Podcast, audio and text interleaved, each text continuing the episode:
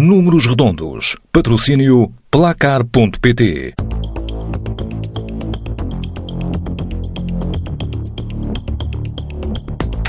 Entrada em grande em 2020, o Campeonato está de volta com a jornada que tem clássico em Alvalade, Sporting Porto e o líder a jogar em Guimarães.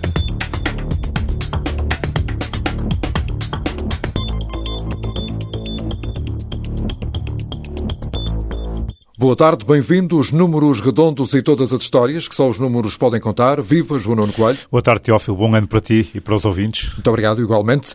O líder joga em Guimarães, numa jornada que tem clássico em Alvalade e que marca também o regresso do campeonato e em força.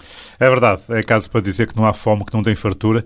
Depois de uma primeira fase do campeonato em 2019, autenticamente aos soluços, com quatro paragens, algumas delas quase de um mês, a Liga Portuguesa, eh, agora em 2020, vai ter apenas uma pausa. São 20 jornadas quase seguidas, daqui até 7 de maio, que é o fim de semana da última jornada, eh, e portanto grandes diferenças, porque realmente sete jornadas nos últimos três meses foi muito pouco, eh, e portanto vê-se bem a diferença. 20 jornadas agora em 4 meses e meio, duas tranches, a primeira de 12 jornadas consecutivas e depois oito jornadas, portanto só uma paragem. Agora sim se vai perceber quem tem pernas para andar na luta pelo título e nas outras dúvidas, digamos assim, tanto a luta pela Europa como a luta pela manutenção. E realmente o campeonato não podia recomeçar da melhor maneira com a jornada 15, Vitória de Guimarães-Benfica, Sporting Porto. Na próxima jornada, uma deslocação sempre difícil do Porto, a Moreira de Cónegos. Depois na jornada 17, um Sporting Benfica e um Porto Braga na última jornada da primeira volta. Jornada 19, Braga Sporting e Setúbal Porto. E depois na jornada 20, Porto Benfica. Ou seja, no espaço de um mês, praticamente um mês, seis jornadas com eventual grande importância na definição, não diria do título, mas pelo menos das premissas que vão depois sobrar para as restantes jornadas e, claro, motivos de interesse a redobrar para os adeptos. Quanto a motivos de interesse da 15ª jornada que marca o regresso do campeonato, vamos começar pelo jogo de amanhã em Guimarães, às 20h30, o líder Benfica defronta o Vitória. Sim, e inicia uma, uma série de três deslocações de alto risco em cerca de um mês, com a visita a Guimarães, depois a Alvalade e ao Dragão. A liderança poderá estar em risco, são três locações realmente muito complicadas, mas ao mesmo tempo também pode expandir-se. Isto porque se o Benfica for bem sucedido e o Porto, nomeadamente o Porto, tropeçar em alguns dos compromissos que eu já referi que são muito difíceis, pode até o Benfica ficar com o título já bastante encaminhado. Ainda por cima, o Benfica tem passado muito bem em, em Guimarães. Nas últimas seis locações, seis vitórias, apenas um gol sofrido. Aliás, nos últimos nove jogos em Guimarães só sofreu um gol e só se deu um empate. Eh, e, portanto, em termos históricos, históricos, o Benfica uh, recomenda-se para a deslocação ao Afonso Henriques. Já agora, no entanto, também há que dizer que a última vez que lá perdeu foi em 2011-2012, uma derrota marcante, porque iniciou a recuperação do Porto de Vítor Pereira em relação ao Benfica de Jorge Jesus, que chegou a ter 5 pontos de avanço na segunda volta e foi em Guimarães que começou a perder os pontos que depois permitiram ao Porto ser campeão. Mas com certeza o mais importante é o passado muito recente e nesse aspecto o Benfica completou na passada quinta-feira um ano sem perder jogos fora de casa para o campeonato. O último tinha sido a 2 de janeiro de 2019 em Portimão, eh, ainda com o Rio Vitória. A partir daí entrou Lages 15 jogos 15 vitórias uh, na condição de visitante é realmente impressionante e também se deve dizer que uh, as últimas exibições do Benfica têm sido bastante convincentes. Depois de um início da época com alguma intermitência, algumas exibições menos conseguidas, a derrota em casa com o Porto, mas a verdade é que com a, a agora nova disposição, digamos assim, uh, dos jogadores Tarabt e Gabriel do meio campo e mais à frente uma nova dupla, Chiquinho atrás de Vinícius, tem sido realmente muito muito eficaz em termos de, de exibições e de resultados. Basta dizer que, por exemplo, Chiquinho como segundo avançado, eh, esteve envolvido em seis golos nos últimos quatro jogos, incluindo duas assistências, e Carlos Vinícius, não é preciso falar, marcou seis golos nesses últimos quatro jogos. Um caso muito Portanto, particular. É, é verdade. E este Benfica, se não tiver perdido alguma forma, digamos, na altura de Natal, está no seu melhor momento da temporada, e depois tem Pizzi, que é apenas o melhor marcador e o melhor assistente do campeonato, 11 golos e 7 assistências, está a imitar Bruno Fernandes da época passada. Quanto ao Vitória, é o quinto classificado do campeonato, em casa é terceiro terceira melhor equipa, isso é importante, logo atrás uh, do Porto e do Benfica, só perdeu uma vez na condição de visitado, foi com o Braga por 2-0. Os vitorianos treinados por Luís Vieira são duas equipas que apresentam o melhor futebol, uh, mas também é verdade que, além disso, têm dados, nomeadamente ofensivos, a esse nível de qualidade.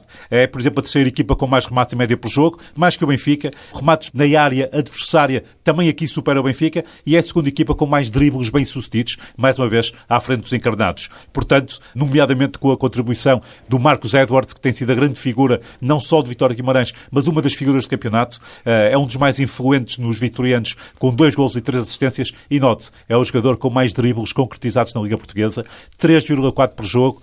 É ultrapassado pelo Rafa, que não tem jogado, portanto tem menos eventos, mas só o Rafa é que finta ou dribla com mais eficácia que o Marcos Edwards. Portanto, muita expectativa para o que poderá fazer o inglês num jogo em que o Benfica é naturalmente favorito. É isso que dizem também as probabilidades. Exatamente. 15% de possibilidades para o Vitória, 20% para o empate, 65% para os encarnados. Vamos ao clássico marcado para domingo à tarde, a partir das 17h30, em Alvalade, o Sporting Porto. E o que dizem os números, João? Que os números dizem é que as equipas eh, não têm alternativa. Têm que entrar para ganhar neste jogo. Os dois últimos clássicos entre Sporting e Porto em Alvalade acabaram empatados a zero.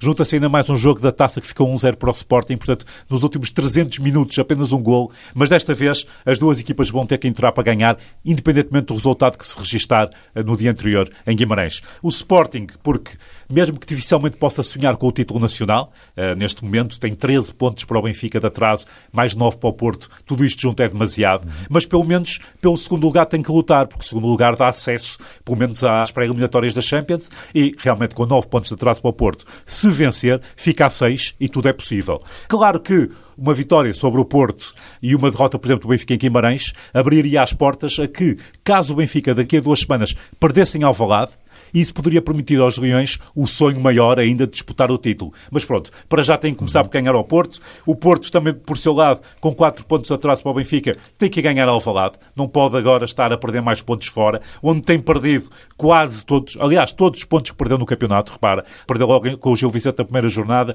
depois empatou na Madeira com o Marítimo uhum. e no Jamor com o Belenenses Estado, em casa, percurso limpo. Portanto, tem sido nas deslocações que tem falhado e agora entra, digamos assim, numa fase do campeonato fundamental. Saídas Alvalade, Moreira de Cónegos e Setúbal, recepções a Braga e Benfica nas próximas seis jornadas. E o Porto, muito do sucesso ou do insucesso desta temporada poderá passar por estes primeiros jogos do ano e ainda por cima também envolvido na Taça da Liga, que agora também já quer conquistar. Portanto, tudo isso até 9 de fevereiro, quando jogar com o Benfica em casa, muita coisa se poderá decidir e a verdade é que, para começar, um desafio grande, porque o Porto não tem sido nada feliz em Alvalade. Desde 2008-2009 que não ganha no recinto do Sporting, num total de 14 jogos todas as competições, 6 derrotas e 8 empates. E em termos de campeonato, 4 derrotas e 6 empates, ou seja, o pior registro forasteiro que tem no campeonato dos últimos 10 anos. Imagina que, por exemplo, na Luz ganhou 4 vezes em 10 jogos, em Alvalade 0 e que tem quatro derrotas e seis empates.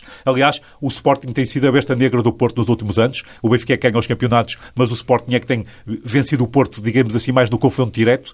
Ganhou duas taças, uma taça da Liga e uma taça de Portugal na época passada. Na época anterior, eliminou o Porto nas meias finais das duas taças uhum. e apesar de tudo, com isto tudo, nos últimos 10 jogos, o Sporting só ganhou uma vez ao Porto. Mas a verdade é que depois dos penaltis tem ganho. Uh, agora não há penaltis, é campeonato, tudo será diferente com certeza. E espera-se, obviamente, um jogo tac a tac, porque as duas equipas e estes dois treinadores gostam de dominar os encontros. A prova disso é que o Porto é a equipa com mais posse de bola no campeonato, 59%. O Sporting com Silas está muito próximo deste número e, portanto, poderá ser nos ataques rápidos, e nesse aspecto o Porto é muito forte, que se poderá fazer a diferença. Agora, não haja dúvida nenhuma que, em termos de campeonato até agora, 9 pontos de avanço para o Porto.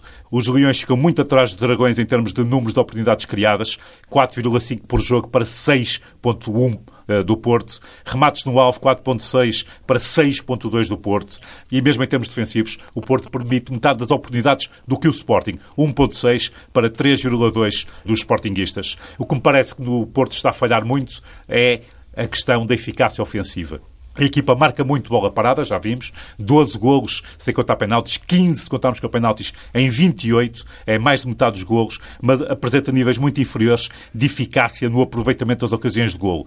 33%, ou seja, marca um golo a cada três ocasiões, enquanto o Benfica está nos 49%, marca quase uma oportunidade em duas, e o Sporting também está melhor que o Porto, 38%. E neste sentido, se calhar, a grande diferença está nos avançados. Qualquer um dos melhores marcadores do Benfica e do Sporting está acima dos avançados do Porto nesse aspecto. Carlos Vinícius tem uma, uma percentagem de aproveitamento incrível de 76% das ocasiões, Luís Felipe 67%, Pizzi 53%. Tanto Zé Luís, Soares como Marega precisam quase todos eles de três ocasiões para marcar um golo. E isto tem feito muita diferença, poderá continuar a fazer se os avançados do Porto não começarem a concretizar mais, não só de bola parada, mas também em ataque organizado, que tem sido, na minha opinião, a grande peixa do Porto. Do lado do Sporting, há a contar com uma equipa que vai querer dominar o jogo, através, nomeadamente, de Luís Felipe e Bruno Fernandes, concretizar os gols que possam eh, fazer aproximar do Porto e, quem sabe, do Benfica. Fechamos com as probabilidades à volta do Clássico. Equipa que joga em casa, ainda por cima com o historial recente, é sempre favorita.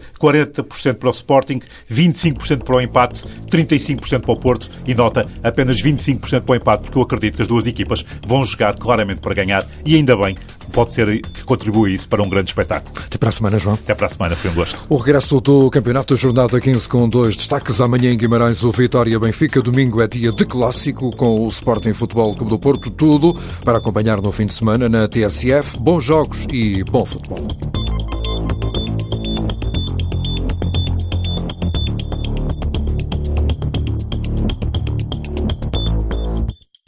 Números Redondos. Patrocínio Placar.pt